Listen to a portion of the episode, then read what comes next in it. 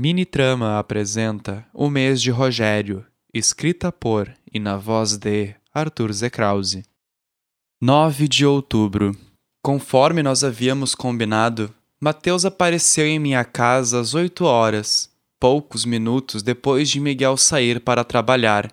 A desculpa é que ele não poderia ficar, pois teria de conversar com um homem que gostaria de se associar e expandir a livraria.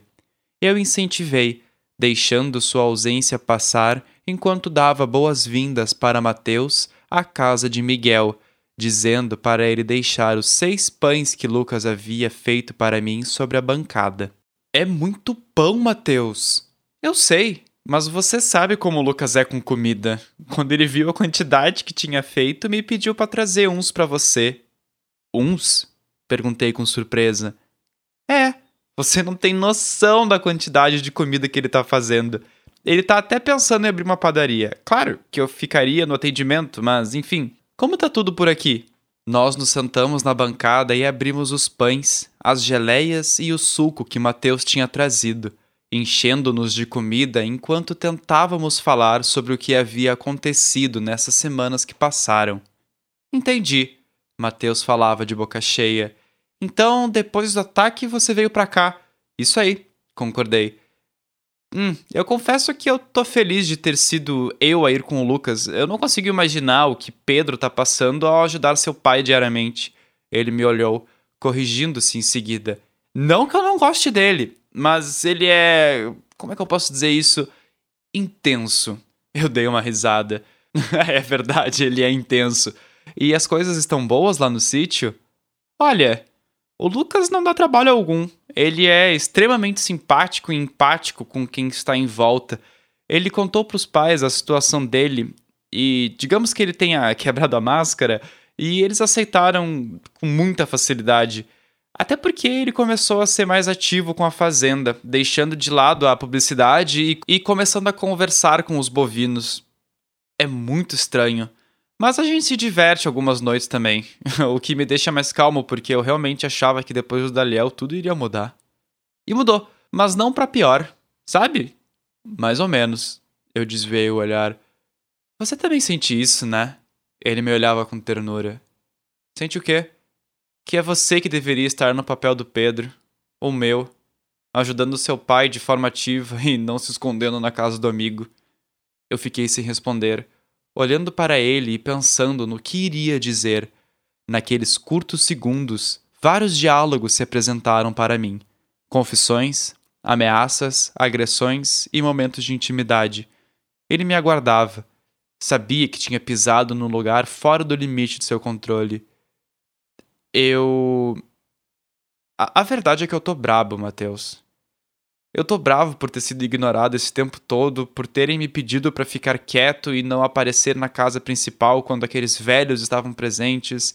E eu tô bravo por ele ter escolhido o Lucas, você, o Pedro e aquela garota de cabelo azul para ajudar ele, mas não ter pensado duas vezes antes de me mandar embora pra cá. Ele nem quer saber onde eu tô. E depois que ele encontrou o filho biológico, nossa, tudo mudou.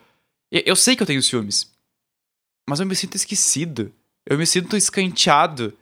É o mesmo sentimento que eu tenho quando meus pais biológicos faleceram. De, de ter nada onde eu possa segurar. Você tem a gente. Mateus disse enquanto olhava para o prato sujo à sua frente. Eu sei que não é a mesma coisa. Mas eu fiz a besteira de viver pelo Daliel e quando ele morreu, Bem, eu, o Pedro e o Lucas perdemos tudo. Você sabe, ele nos dava dinheiro, casa, ele gostava de nós. Minha família nunca aceitou minhas escolhas e eu perdi tudo. Pelo menos até o Lucas nos chamar para trabalhar pro Lazoriel. Esse seu sentimento eu também sinto. Toda noite eu penso que eu posso morrer, que podem invadir o sítio do Lucas, assim como invadiram o zoológico. Só que lá os velhos não vão estar para nos proteger. E o que eu quero dizer é que querendo ou não, a gente também faz parte da família e a gente tá aqui caso você precise de nós. Pra bem ou pra mal. O, o Lucas sente sua falta. Ia ser legal se você fosse nos visitar. Não, não deixe essa raiva te consumir, sabe?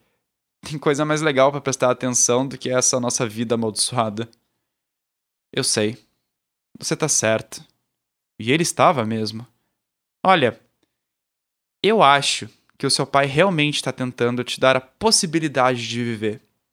E tem coisa melhor do que isso? Não, você tá certo.